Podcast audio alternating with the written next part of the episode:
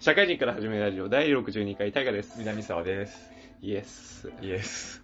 あのー、僕先週実家帰ったんですよ。はいはいはい。で、実家帰る前にさ、あのー、まあ、大河家には、大河家そう、大河家には LINE があるんですよ、LINE グループが。はいはい、うちもある。そうそうそう。その、家族4人なんだけど、家族4人のグループがあってさ、はいで、なんか、姉と帰るみたいな話をしてて、その、その4人のグループが急に、母と3人のグループがパッとできて、大河家2っていうグループができて、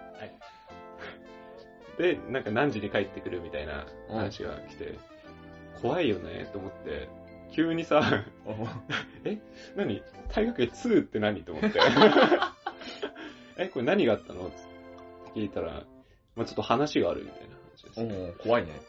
おそっかー、みたいな。そっかー、みたいな感じで何も言えなくなって、もう、姉貴は、我がみたいに分かったーみたいな感じでやってるんだけど、俺もうめちゃくちゃ気が気じゃなくてさ、これ、超熟年離婚じゃんと思って。そこまで、はいそこまで行ってさ、超熟年離婚だと思って、でもその場でなんか聞けないしなと思ってさ、お実家に帰って、で、なんか、あの、父親も普通にいるしさ、お母親も普通にいるしさ、すごい仲良さそうに話しててさ、何この裏で進行してる感じめっちゃ怖いと思ってさ、って思ったらもうめちゃくちゃつまんない話だけど、本当に何もなくて、おそう。いや、大河とその姉貴に二人だけに用事があったから三人のグループ作ったって言われて、何時に帰っただけだし別にどっちでもよくないって思ってたんだけど、まあね。なんなら個人ラインでいいもんね。そう、個人ラインでいいレベルなの。もう名前も悪質だしさ。めちゃくちゃ怖いなって思って。2でよかったね。シンとかじゃなくて。そう。ニューだったら怖いよね。ニューだったらめっちゃ怖いよね。いやー、父親に何の危険があったのかと思ってめちゃくちゃ不安だったんだよね。だからこういうことがさ、もう、今、ときめく中高、うん中高生だったらもう横行してると思ったらもう怖くて生きていけなくなっちゃうよね。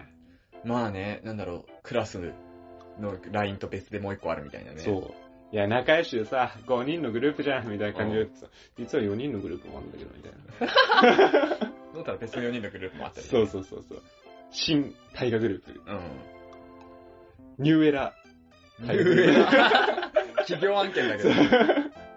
みたいなさ、だんだん3人とか2人とかなってさ。俺たちの頃からあったと思うけどね、そういうの。あ、まあ、メーリスってものが、ん？メーリスもそうだけど、ミクシィとかじゃない？あ、僕らミクシィですかうん、多分。うーん。まあ僕らはまあそこにあったのかどうかも知らないレベルで、やってなかったからね。弾かれてたんでよくわかんないんです なんかグループ、なんかクラスのグループのなんちゃらみたいなのあったんじゃない？知らないけど。けど、メイリスとか？メメイリスはないんじゃない？あったのかね。わからん。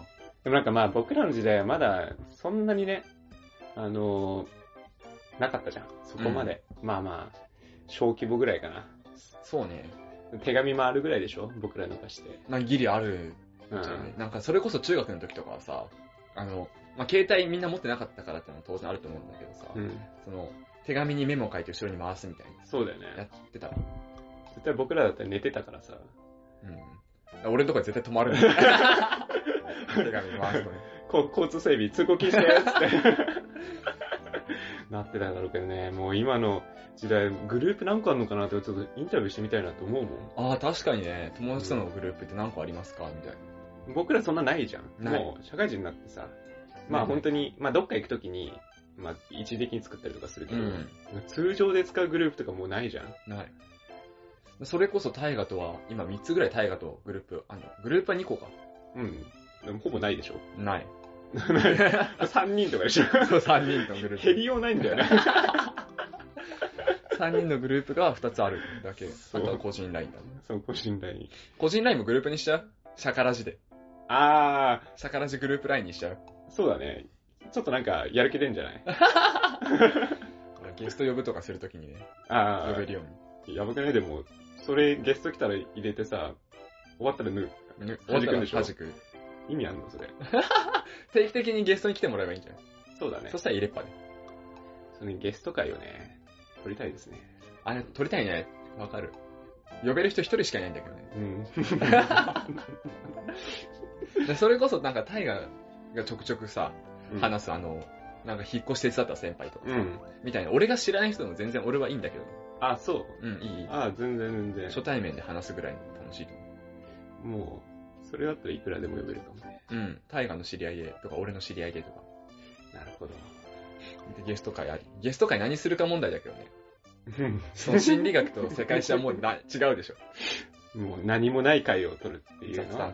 そう、いいかもしれないですね。70回特別とかね。ですかね。まあ、えっ、と、LINE が怖いって話ですか？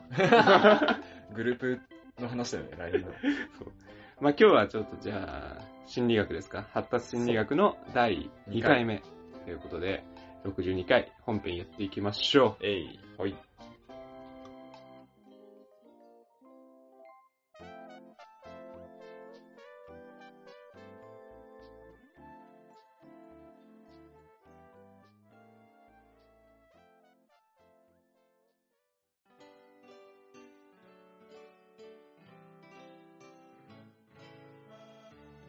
はい、本編です。はい、本編です。えー、じゃあ始めていきます。発達心理学です。はい。で、えー前回の、まあ、振り返りにはなるんだけど、何やったかっていうと、エリクソンの発達心理段階ってものを話したんだよね。うん。人間中のはこういう風に成長していきますよみたいなやつを8段階に分けて、その段階で、えー学ぶものと、そこの段階をどう乗り越えるかで人間っていうものは心理が形成されていくっていう話だったんだよね。で、それは主に、主にというか、まあ精神的な話もそうだし、心理的な話もそうだし、身体的な話も踏まえて、すべての観点から見た人の成長っていうものうん。を8段階に分けたものだったんですよ。うん。で、それとはちょっと違った観点から、今回が、ピアジェっていう人が提案した、提唱した、ピアジェの認知発達段階ってものがあって、おい。で、これは、えー、認知っていうところから、人がどういう風に学んでいくかみたいな。うんうんうん。で、どういう成長を遂げていくかっていうのを、主に、心理、精神のところだけ見た感じだね。うーん。で、まあ、今、タイガーもそうだし、南さんもそうだけどさ、うん。あの、論理的に物事を考えるっていうのは人並みについてるわけじゃないですか。うん。そうね。でも、赤ちゃんってついてないですよね。はいはいはい。じゃあどうやってその倫理観っていうか論理的な思考って学んできたんだっけみたいな。おっていう枠組みの部分をどう成長させていったのかっていうのを分けたのが、この認知発達段階っていう話です。うん。で、えーこれは4段階に分かれています。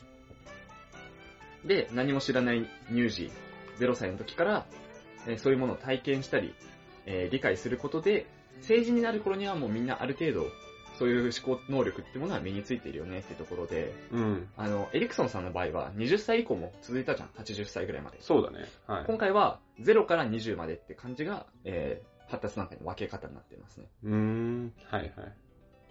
で、これ結構なんか重要みたいで、保育士の保育士試験みたいなね、うん。試験でもあー取り上げられることがある。うーん。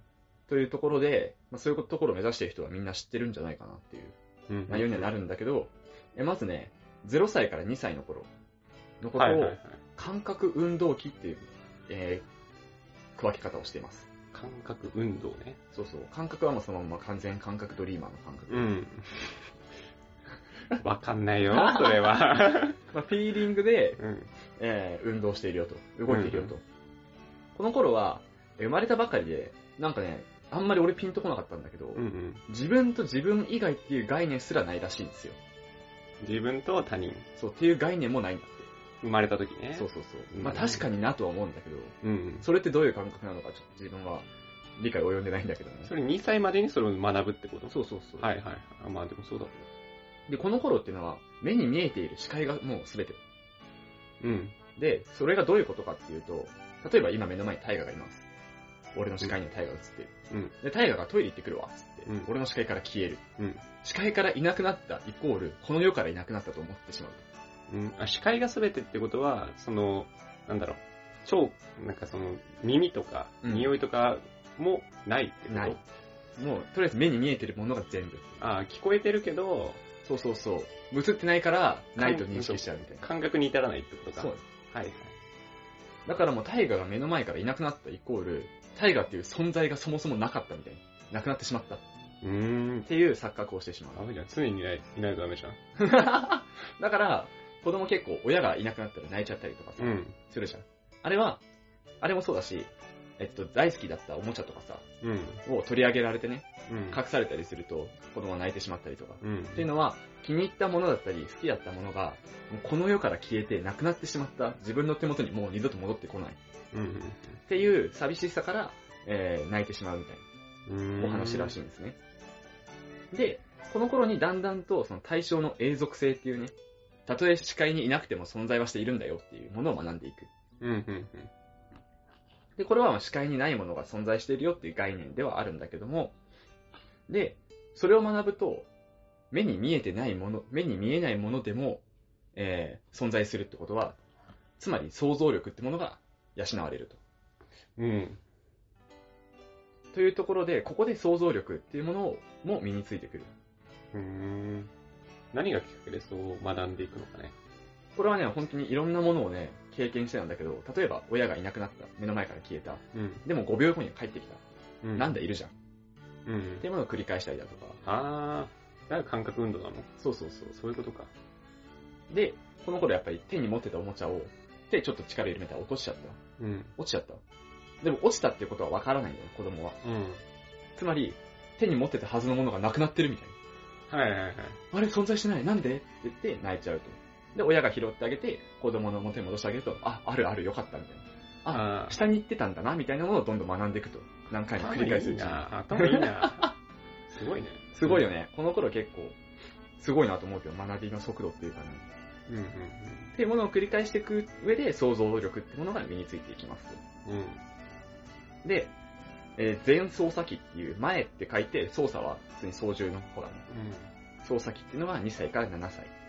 で、えーこの前の段階で学んだ表現力とか想像力っていうものを、えー用いて考えているものができるようになってくる。うん。頃になっててなってるけども、まだね、えー論理的な思考だったりとか、推測するっていう能力はあってほしい。はいはい。で、この頃にはもう結構ね、自己、自己っていうものが確立されてるっていうか、自分と他人っていう意識はある。あるけれども、えー他人の気持ちっていうものは考えられない。うん。で、えー一番すごいわかりやすい例が、右と左がわかんないっていう例なんだけど、うん。はい。例えば、俺の右手。うん。俺が今こうやって右手上げてるけど、大河から見たら左側の手が上がってるわけだよ。はいはいはい。それって俺たちわかるじゃん。うん。南沢が右手上げてるなってのわかるじゃん。うん。ただ、子供はそれ見たときに、あれって右なの左なのみたいな。あれ右手か左手かわからんと。はいはいはい。まあそれは相手が、自分と相手のこの立ち位置を逆にしたときに上げてる手が右手だよねっていう思考まで回らないっていう。はいはいはいはい。自分から見たら右だから右なんじゃないんですかみたいな。っうん。ていうところで、えー他人ってものが分かってない。うん。それが具体的な例だけど。で、この頃は、その相手の立場になれないっていうところに付随するんだけど、自分の評価とか、自分の行ったことの反省っていうのも難しい。2歳から7歳？そうそう。うただ、その反省が難しいっていうのは、自分でやるのが難しいってだけで、怒られたらわかるんだ。ん。あー、なるほどね。はいはい例えば俺がタイが殴っちゃったと。はい。うん。親から怒られた。なんで人殴るんだと。うん。あ、人のことを殴るってのは良くないことなんだなってのはわかる。はいはい。ただ自分がタイが殴って何も言われずに、えー30分後ぐらいにね、あ、タイガのこと殴っちゃった悪いことしたなとは思えないと。うーん。うん。っていうところで、まあここでもやっぱりね、親とか教師とかが怒るってことが大事になるうんと。。怒らないと子供はなかなか自分で悪いことをしたってことが分かってない。うん。っていうのが特徴になっています。で、さらに、アミニズム的思考って言って、これなんか最近ね、ああ、はい。あの、チコちゃんっていううん NHK の番組うんでも言ってたんだけど、生き物じゃないものを生き物生き物として捉えるっていう力が非常に強い。はいはい。だから、絵を描いてって言ったらさ、山とかに、太陽とかに顔描かれてるじゃん、子供。うんうんうんうん。そういうのって子供の特徴だよねってうんうんいう。何でも生き物として捉えちゃうみたいな。うん。うん火山が噴火しました、山が起こってるみたいな。独特の表現があったりとか。っていうのが、この頃の特徴ですね。うん。うん。小学校入る前だ、までだね。うん。大体で、えー次が具体的操作期うんうんって言って、7歳から12歳の頃の話なんだけど、この頃になるとだんだん相手のことっていうのも考えられてくる。うん。うんうんで、えーさっきに言ったアメニズムっていうものも抜けていって、物事を順序を立てて考えるっていう力がついてくる。うーん。12歳までにね。12歳までに。でも、まだ幅広い視野ってものは持ってないよね、うん。と。で、物事を順序立てて考えられるって具体的にどういうことよ、みたいなうん。とこなんだけど、一番大きいのはやっぱり、あの、数字ってものに強くなるというか、極端に、この頃に。うん。長さとか重さってものをを分かってくる。うん。うん。うん。例えば、コップがあります。2個。うん。1個のコップは、えー、ちっちゃいけど、分厚い。うん。1個のコップは、細長い。うん。で、中に入ってる水を移し替えたときに、な細長い方に移し替えたときに、うん。どっちの方が水多いって聞くうん。っていう実験を全操作機に行うと、みんな長い方選んじゃうんだね。うん。だってそっちの方が大きいじゃんと。うん。ただ、この頃の具体的操作機になると、同じでしょって移し替えてるんだから、うん。うん。うん。うん。なるほどね。っていうものを学んでくると。で、さらに、この頃の特徴の一つとして、比較っていうものも覚えてくる。うん。まあ、これは、エリクソンの発達心理段階でもあった他人と自己を比較するみたいな話とも一緒なんだけど、うん。比較っていうのも、えー、学術的にも覚えてきてて、うん。例えばの例題で、A は B より大きい。うん。B は C より大きい。うん。じゃあこの A、B、C で一番大きいのはどれ？っああ、はいはい。ていうのを考えられるようになってくるうーん、頭いいね。と。お前もわかる。えで、これもやっぱり、あの、複数の視点を持てるようになったっていうのがでかいんだね。ー、うん。A と B は A の方が大きいじゃん。B と C はえ B の方が大きいじゃん。うん。じゃあ一番大きいのって何？あ、じゃあ A じゃんっていうのをね、いろんな視点から考えられる。うん。複数の視点を持てるようになったのが、やっぱ一番の成長かなと。うん。で、一番この中で有名な実験っていうか、テストで、3つの山の課題っていうテストが、えーこのね、えーピアジュさんうん。がしたテストであって、何かっていうと、山を見てくださいと。うん。でその山を自分が見てない3方向、うん。まあ、自分が南から見てるとしたら、残りの北と西と東からうん。の山の絵を描いてくださいうん。というテストが、この頃になると、その角度ってものを考えて描けるようになってくると。うん。自分の右手に見えてる、えー木、でかい木があったとしたら、それを違う視点から見たらその木がどこに位置に配置されるのかっていうものをちゃんと描けるようになるうーん。頭いいな。今、俺の目の前にタイガがいてさ、うん。この二人の絵を描いてくださいっていうのを、あの、右手から見た場合、俺の視点から見た場合、タイガの視点から見た場合ってものを全部描けるようになってくると。おー、はいはい。っていうのが、えー一個実験としてありますと。で、最後に、えー12歳から成人は、えー形成的操作機って言って、うん。あ、形式的、ごめん。形式的操作機って言って、うん。この頃はもう本当に、すべてをそのままでの感覚的なところっていうものを重視する考えから、えーどんどん論理的になっていくと。うん。っていうところで、え家庭っていうものをね、あの、ちゃんとわかるようになってくると。家庭ってあの、なんだろう、過ぎるに、あ程度の程じゃなくて、仮の定説の程。ああ、そういうことか。そっち。はいはい。こうしたらこうなるだろうみたいな。はいはいはい。っていうのは、えー12歳からやっと養われていく能力の一つとなっていく。だかうーん。はいはい。ら12歳までの子供に対して親が、あの、こあなたがこうしたらこうなってしまうでしょって言っても意外と子供って理解できないんだよね。小学生ぐらい。うん小学生なんてもうなんか口も達者でさ、うん。すごい反論とかもしてくる。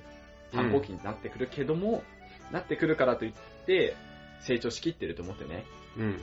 あんたがこういうことをしたら、あの、例えばだけどさ、万引きをしたら、お店の人は、えー経営が成り立たなくなって困っちゃうでしょみたいな。うんって言われてもみたいな。うん。そこまでわからんわっていうのが正直なところ、小学生までは。はいはいはい。中学生ぐらいになるとやっとその辺が理解できると。うんうんっていうところになってます。で、えこのね、4番目の形式的操作機までの段階で、すごい大事なワードで、えー全能感、万能感って言葉があります。うん。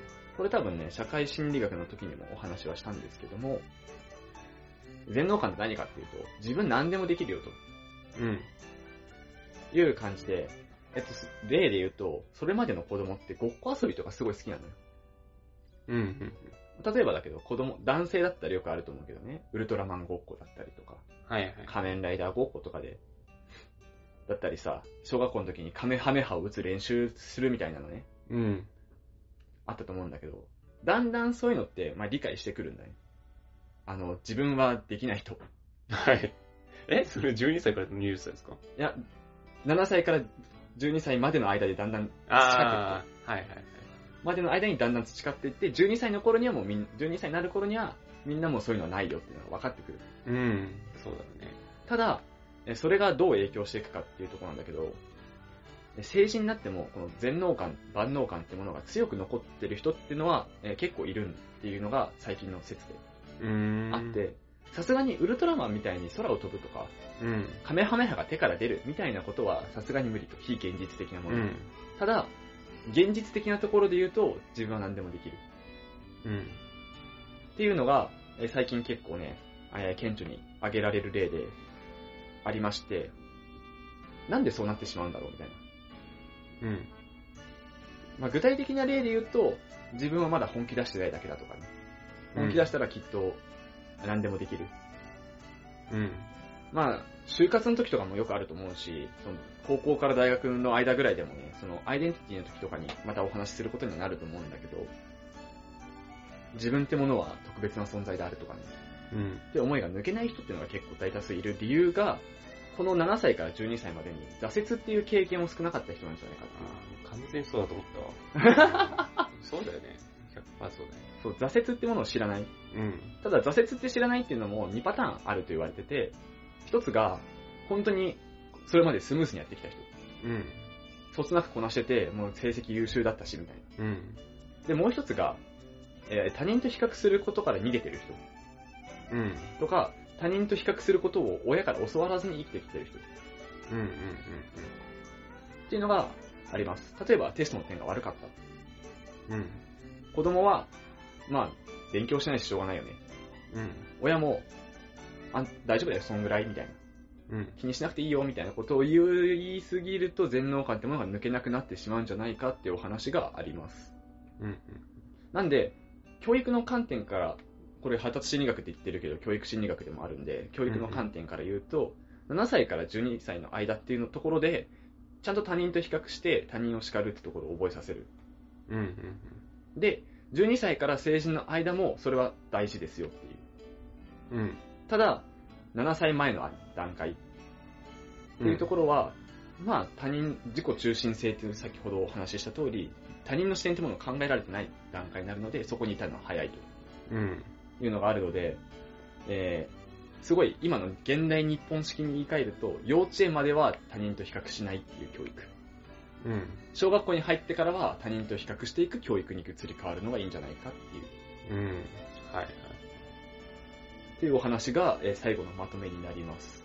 うーん。はいはい。で、次回は、えっと、またぶり返してごめんなんだけど、エリクソンの発達段階を細かくフェーズで分けていこうはいはいはい。じゃあ次は乳幼児みたいな。と。そうそうそうそうこそううなるほどね。細かくやっていくって感じ。細かくやっていく感じで、いいこうかなと思います。いいね。私が話すこといっぱいあるな。そんなないんだけどね。あ、そう。あ、いやいや。僕がね？ああ、なるほどね。っていう感じかな、今回は。はい。うん。いや、いろいろ。いろいろあります。はい、口挟みたいんで。じゃあちょっとエンディングではい話して。じゃあ、エンディングです。はい。はい。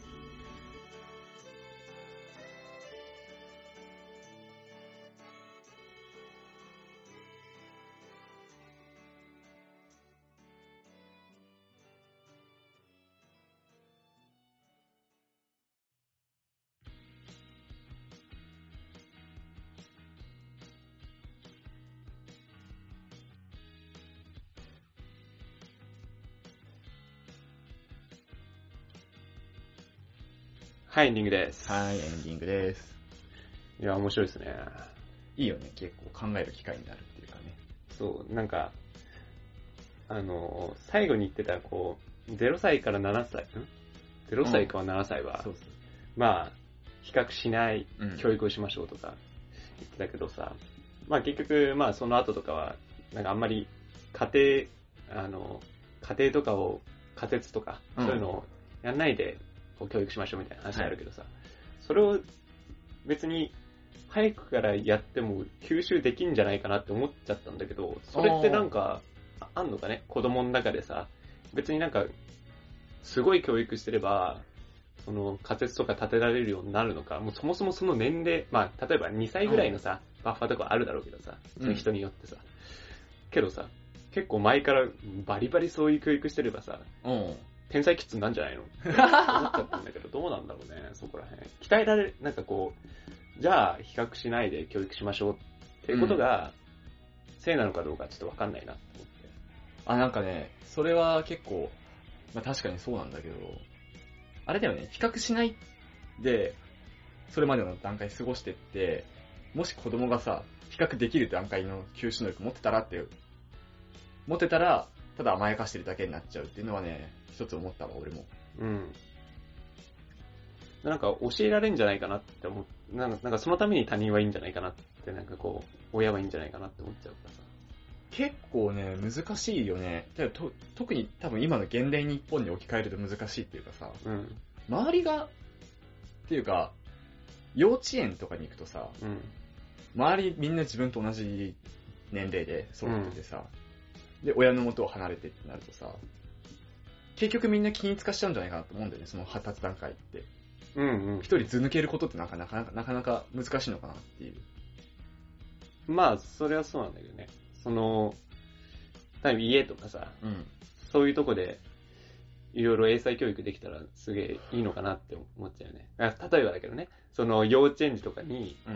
幼稚園児の子供に、いやもうスーパーのあらりがさ、とか、っていう話をさ、もう毎日毎日してたらさ、理解できるのかなって思って。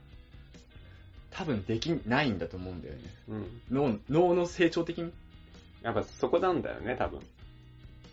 なんかねそこね、そこが引っかか引っかかってというか、だからこういう、あの、なんだっけ、ピアジェさんのやつが出てくるんだろうね。これがね、そう認知の枠組みを覚えるっていうところうん。みたいで、どうやらこの段階っていうのが。だから、枠組みを覚えてないのに、あの、中身のとこ話して難しいよねっていう。うん。で、枠組みを理解が多分ね、できないんだよね。しないとかじゃなくて、うんうん。脳の限界的に。うんうん。もう0歳から2歳の子に、もう自分と他人は違うんですよ、相手の立場っていうのがあるんですよっていうのはもうどうあっても無理があると。脳の成長が。っうんうんうんうんていうのがこの理論なんじゃないかなと。なるほどね。そうだよね。難しいけどね。なんかたまにいるんだろうけどね。なんか2万人に1人ぐらいはできちゃう人も。まあ、脳がすげえ発達してるみたいな。うん。全員が全員こうではないと思うけどね。まあだから、あれかもね。あの、それを妨げなくていいと思うけど、なんかそれが理解できなくて起こることはまた違うぜっていう話なのかもしれないよね。そうそうそうそう。主にそ、そこだと思うわ。うん。あの、0歳の子に他人の気持ちを考えてやるよっていうのはそう。おかしいだろっていう。それで引っ張引っ叩くのはちげえぞっていう。そうそう今その子はその段階じゃないんだから、っていう。まあそれが後々理解できないんだったら引っ叩いていいけどっていう。そうだねまあ引っ叩くのは違うけど。その12歳になってもそういうことやってる子がいたら怒ってはいいけど、2歳の子にそれやるのは違うだろうっていう。うん確かにね。そんなこと言ったらもう、0歳から2歳ずっと怒ってることになっちゃうからね。うん。物落としましたって、ふざけんなって、物大切に扱扱えって言ってもね、作ってる人がいるんだぞって なこと言ってもだよね。っていう教育方法が大事だから、多分、保育士の試験とかに出るんだろうね、この理屈っていうか、この理はいはいはい論っていうのはね。。ああ、まあ、あと、まあ、全知全能感はあるよね。全能感ね、あ、ちょっと言い忘れちゃったんだけど、この全能感って、なきゃダメなんだよね。でも。あ、それ、それ、そうそうそうそうそう。なきゃダメで、かつありすぎてもダメっていうものなんだよね。ああ、ほん、うん、でもまさにそうだと思って聞いててさ。いや、必要、なんかこう、なくなるのは別に、それは違うんじゃないのって思ってさ。そうそう。なんか、なんだっけ、この前の発達心理段階の時にもちょっと話したと思うんだけど、全能感がない子供ってどうなるかっていうと、チャレンジできない子供になっちゃう。はいはいはい。自分できないからやんないわ、みたいな。はいはいはい。っていう子供になっちゃう可能性もある。子供っていうか、成長した過程で大人になっちゃう可能性もあると。うんうんうん消極的な大人にね。かといってありすぎると、プライドだけ高い大人になっちゃうとか。だって僕でもまだあるもん。あー、俺もあるよ。まだ20 26歳だってまだ。あるある。あの、あれだけどね、全知全能のレベルはすごい低いけどう、ん。まだいろいろ吸収できるんじゃないかなとかさ、うん。まだなんか、まあなんだろうな。例えばだよ。えっ、と、すごいアプリを作りたいですうん。って思ったとして僕が、まだ作れんじゃないかなって思っちゃうもん。うん。それぐらいの現実レベルの全知全能感はまだあるなと。で、実際やろうと思ったら多分できないんだよ。勉強、勉強しても理解できないんだよ。でも、まだそこら辺あるかなっていう。全能感は、そう、あったらあったで、そのなんか意欲的になれるというかね、チャレンジできる。多分ね、大河から見たらね、南沢も結構すごいね、全能感の塊みたいなところに見えると思うんだよね。ああ、そうだね。ラジオやろうぜってさ、うんやるじゃん。俺できる気がするわ、つって。で、バンドやろうぜってやれる気がするわ、つって バンドやるじゃん。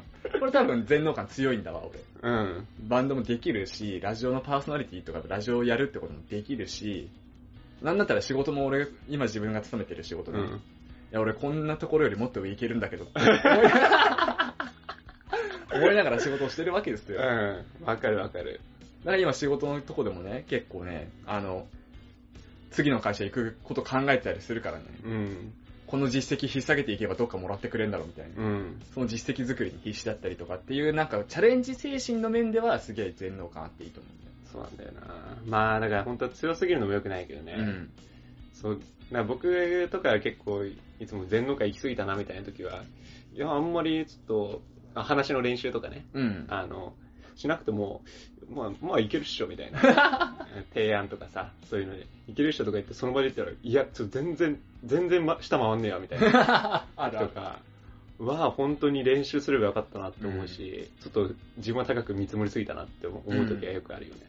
なんか多分今後また話していくことになるんだけどさ、うん。その全能感と折り合いの付け方として、やっぱ自分の能力ってものが分かってくるっていうのが大事らしくて、うんうんうん。チャレンジする、失敗する、チャレンジする、成功するっていうのを繰り返して、このレベルまでは俺いけてる、できるんだわ。うん。このレベルはできない。うん。このレベルは頑張ればできるっていう自分の能力が分かってくると。うんうん。分かってきた上で、じゃあもっともっと上いけんなって思ったりとか、いや、この分野はもう無理だみたいな。うんうんうん。俺今から、今から電子工学とか無理だって分かってるもん。うん。そうだよね。っていうのがだんだん分かってくるみたいな。うん。ただそれってトライアンドエラーでさ、やんなきゃいけないところそうだよね。でうんだよね。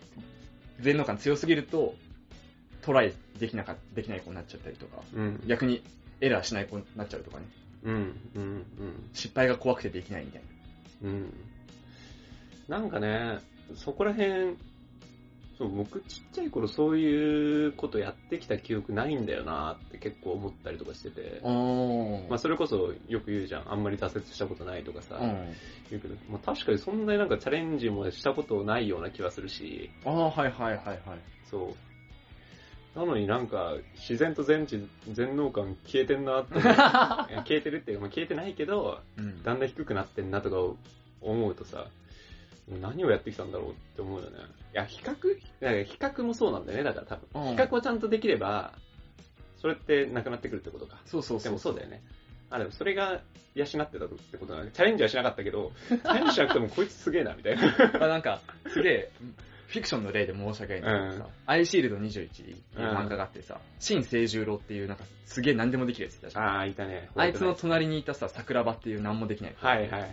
で、桜庭が隣にいるやつが凄すぎて、自分の力を知ってしまうみたいな。うんうん。そういうこともあるんだと思うんだよね。大河の周りに、大河より何でもできるやつがいたせいで、うん。あの、自分がトライアンドエラーとかそんなチャレンジとかしなくても、あいつには勝てねえみたいな比較が勝手に発生してる。はいはいはい。そうだよね。で、人間関係の面もあんじゃねえかな。そうだよねなんかアベンジャーズの中に自分がいたらさ、はっってなるよね。あのね、はってなる前に死んでんね。あ、俺スーパーヒーローじゃねえんだっつって。その前に死んでる。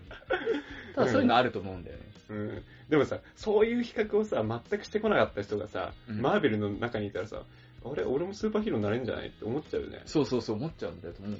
うん。なるほどね。よくできたもんだな、人間って。なんかね、社会心理学にまた繋がっつながるんだけどさ、うん。そのルイが友を呼ぶの話を社会心理学の時にしたと思うんだよね。うんうん第6回か8回とかのめっちゃ前のやつだけど、うん。こういうのも含まれてんじゃねえかなと思うんだよね。集ま、ルイがよ友を呼ぶっていうか、似たような人が集まりたがる理由ってさ、うん。自分の比較対象が欲しいみたいな。うん。あー、それは、絶妙なレベルでって話そうそうそうそう。俺とタイガめっちゃ似てるけど、タイガと比べて俺これが劣ってる、勝ってるっていうのを比べたい相手として隣に置いときたいみたいあー、それすごいあるかもしれな。ない。ある気がするんだよね。いや、例えばだけどさ、こう、ルイは友を呼ぶって言って、まあまあ、ちあの、なんだろう、うんすごいスポーツが、なんかスーパーマンみたいな、それこうんそアベンジャーズの人と友達になれないもんね。うん。なんだろう、違いすぎて比較対象にならないっていうか、ならない。ルイは友を呼ぶって、なんだろう、それこそ就活の長所とかさ、短所とか見つけるレベルの絶妙な比較そうそうそうそう。をしたいっていいうっていう。多少こいつよりここはあってとか、そうだよね。多少こいつは、こいつよりもここが劣ってるとかっていうのを見極めるためでもあるかもね。だからなんか集まってくるのって似てくるんじゃねえかなって思っちゃうよね。うん。心の底で欲してるっていうか、ね、うん。しかも絶妙なレベルで追いつけるレベルでしょ？そうそうそうそう。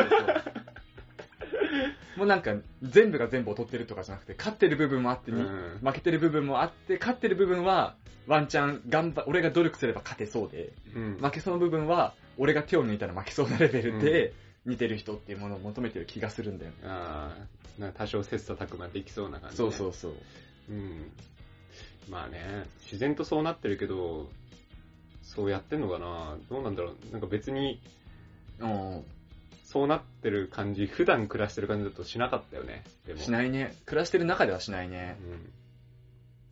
でもた、うんでもね、結構就活の話になっちゃうけどさ、うん。うん。その自分の短所長所教えてくださいみたいな。いうんや転職でもあるじゃん。うん。短所長所どこですか？みたいな。うん時にね、でもふと大河は出てくるんだわ。うん。お大河と比較して勝ってるとこは長所として書いていいんじゃないか。いやー、お前自分低く見積もりすぎた。だからそう考えた時に、なんか前も話したけどさ、その発想力だったりとか、うんチャレンジ精神みたいなの書いて OK だはいはいはい。短所のとこは俺大河と比較すると、ちょっと論理的な思考ってものはちょっと大河より少ないなって思っちゃうから短所に書いちゃったりとか。うんうんうんうん。なるほどね。俺結構だから大河が出てくるシーンって多いわ。あー、なんか自分のことを考えるときに比較対象になりがちだわ。絶妙に追いかせそうだ。あ結ー構あるね。だから考えるときあるけどね。いやマジか、もうちょっとじゃあ、ちょっと追いつけないレベルまでいって。ステップアップしてる。うん。もうぶっ公開にできるぐらいまでいっちゃうとね。まあそうなると友達じゃなくなるかもしれない。なくなるかもしれないか、大河にできるんだったら俺もいけるわって思っちゃううん。から。あー、いいね。なんかそういうのいいね。うん。もしね、もう大河がマジで政治家とかになったら、大河いけんの？俺もいけるわ。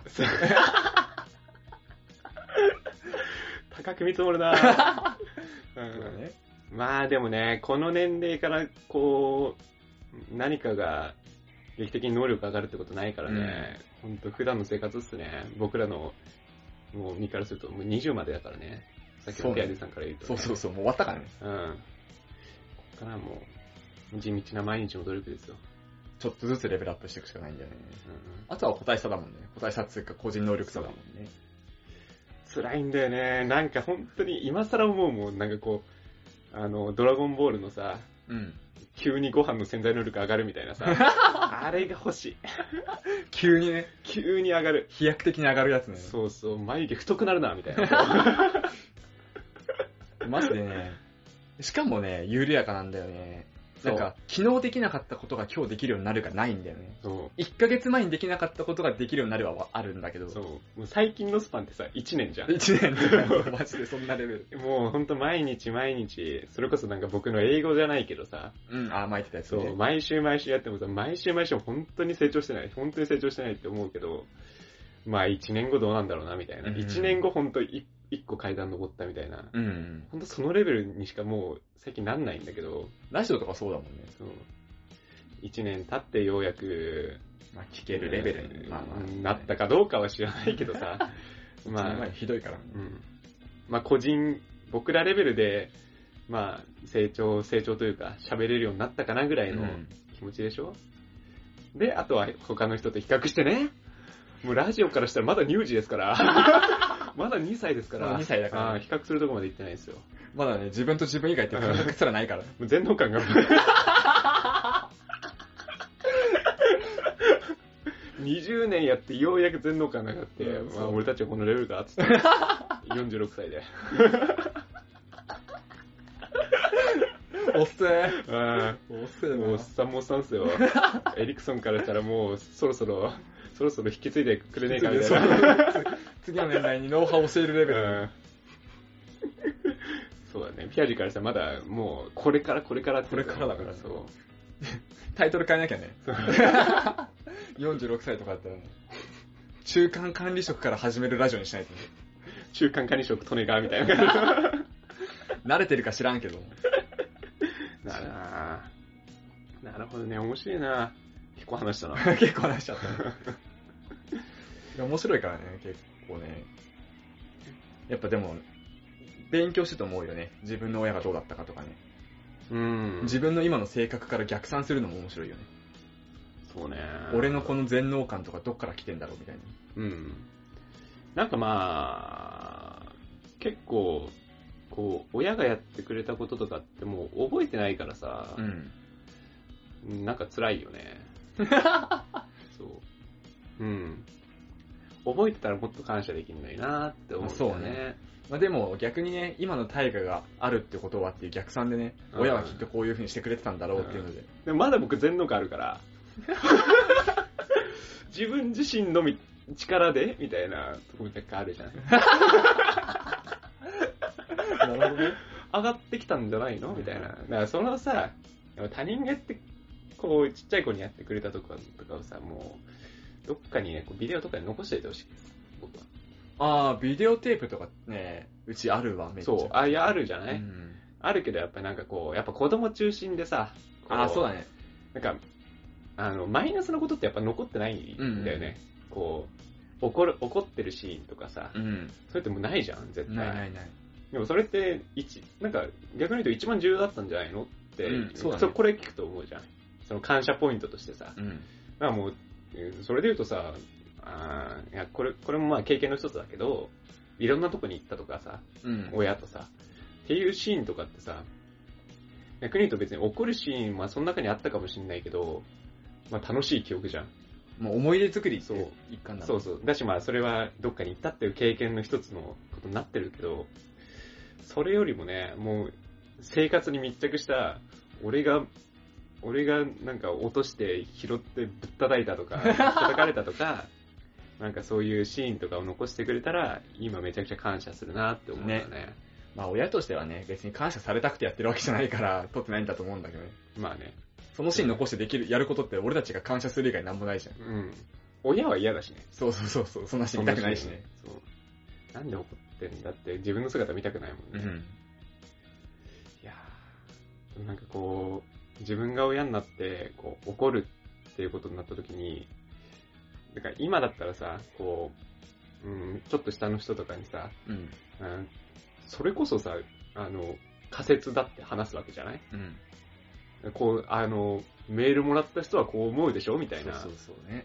あなたこれ理解できる？みたいな話とかをするわけじゃん。うん。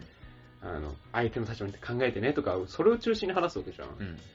自分が親になった時にそれを外して話せるからねっていう。めっちゃ、もうそれめっちゃ思ったわ。どうやって怒るんだろうねっていう。むずいよね。お前これ落としただろこのスプーンとか言って。なあっつって。床汚れるだろつって。それするの誰だつって。そうやってやっぱさ、うん、難しいよね。知っててよかったなって思うけどね、こういうのは。そうね、知っといて絶対損ないからうね。ん。それグッて押さえてね。そうそうそう。もう、論理的な思考は排除してね、うん。怒んなきゃいけないんだよね。うわ親親っていうか、親で働いてる人すごいかもしれないね。オンオフすごいよね。うん。論理的に仕事してうん、感情的っていうか、その論理思考を外して教育する。そう。だってもうその人とかっていい、いい年齢なわけじゃないですか、大体。うん、だから結構そういうシーンも仕事上でも多いわけで。うん。だからさ、それをバッチし家でも仕事でもやってんでしょすごいねもう。嫌になるよね。嫌になる。うんできないもん、切り替えが。いやー、まあ、まだまだ先だわ、それは。もう、まだできないわ。まだできないうん無理無理無理。もう全能感持っちゃってんだもん、まだ。まだまだね。うん。まだまだって思っちゃってるうちはまだダメだね。自分のできる分かってないからね。そうどこまでできんのかも。うん。そうなんだよな。まあ、それ気づいた頃に、あ、結婚できねえなって思ってるから、ね、あの、そこは俺できないなって思ってるから、ね。セーフかそこはちゃんと正確に。そう正確に見積もってるから見積もってんだ。いやー、そんなとこですから。ねそ。こっすね。さまつなことありますかね。まだ話す？いや、なんか、あの、その他の、あなんかあるかな。う結構長いことね、エンディング撮ってるけど。うん、僕、あの、めちゃくちゃ何にもないんだけど、うん。ちょっと前山登ったんだ。ああ、はいはいはい、3。そう。山登って、体力辛かったね。やっぱもうきついわ。登山の体力は残ってないわ。まボもうボルダリングの筋肉痛も1週間残ったけど、山登りの筋肉痛も1週間残ったね。キャッチボールやるか？キャッチボール、キャッチボールも1週間残るよ。いやいやもう、毎週やったら毎週筋肉痛。まあ筋肉痛が大事なんだけどね。まあまあ、一旦痛みつけてみたいな。うん。登山か、したことないんだよね、登山って。あ、そない。いや、それこそ、ガキの頃にね、筑波山だったなんか登ったぐらい。う。まあ、た、楽しい、楽しいっすよ。涼しいしね。あ、まあそうだろうね。ほんと涼しいよ。うんうん。気持ちよさそう。あの、エアコンついてるかなぐらい。めっちゃ涼しいな。そうそうそうそう。いや、なんか、すごい晴れてんのに涼しいっていうのは、あ山なならではだなって思うよね。もう今の季節、季節というかもう軽井沢とか行ってて暑いでしょ暑いよね、避暑地でも。うん物理的に上行かないと涼しくないんだよ。空気薄くなんないと。うん。でもなんか、その時にさ、もう結構山グッズとか、僕すごい古くなってるから、すごい結構捨てちゃってたんだけど、うん服とかね。あの、すげえ最近ワークマンが安くてさ、はいはい、あるね、ワークマン。実家帰った時ワークマンでメッシュコタも買ったね。ワークマン安いわ、山用品。山用品が売ってんだどっちかって言ったらなんか倉庫業とかさ、そう運搬業の人用かと思ってまあ、ニアリーイコールってニアリーイコールなんだよね。た。まあまあまあまあ。ほぼ。まあ、スポーツ着みたいな。うん。動きやすくて、そっていうやつだよね。う。もう着ても涼しいみたいな。うん汗かいても涼しいみたいなやつとか。でも最近もう山用品なんて言ったら、ちょっとさ、雨具みたいなやつを買うとさ、ん。もう上だけで1万5千円どうするんだ高っ。上だけだよみたいな。うんまあ重要なんだけどさ。まあそれがね、そう。でも1年に2回とかしか行かないのに、そんなの買うのもなとか思ってさ、ワークマン程度でいいでしょみたいな。ああ、確かワークマン低く見積もったな。に。全能感が。そう。いやー、そうなんですよ。あとなんかあるかなないな。もう次のオープニングでいいんじゃなあ、いいいですかね。はい えっと、じゃあメールお待ちしております。はいえっと、メールアドレスは、シャカラジ199にあったマーク Gmail.com です。えっと、シャカラジは英語199には数字です。syakaradi199 にあったマーク Gmail.com です。ツイッターの DM でもお待ちしております。はい。じゃあ、それでは次は、僕の世界史、春秋戦国時代やっていきましょう。お相手は、大河と、南沢でした。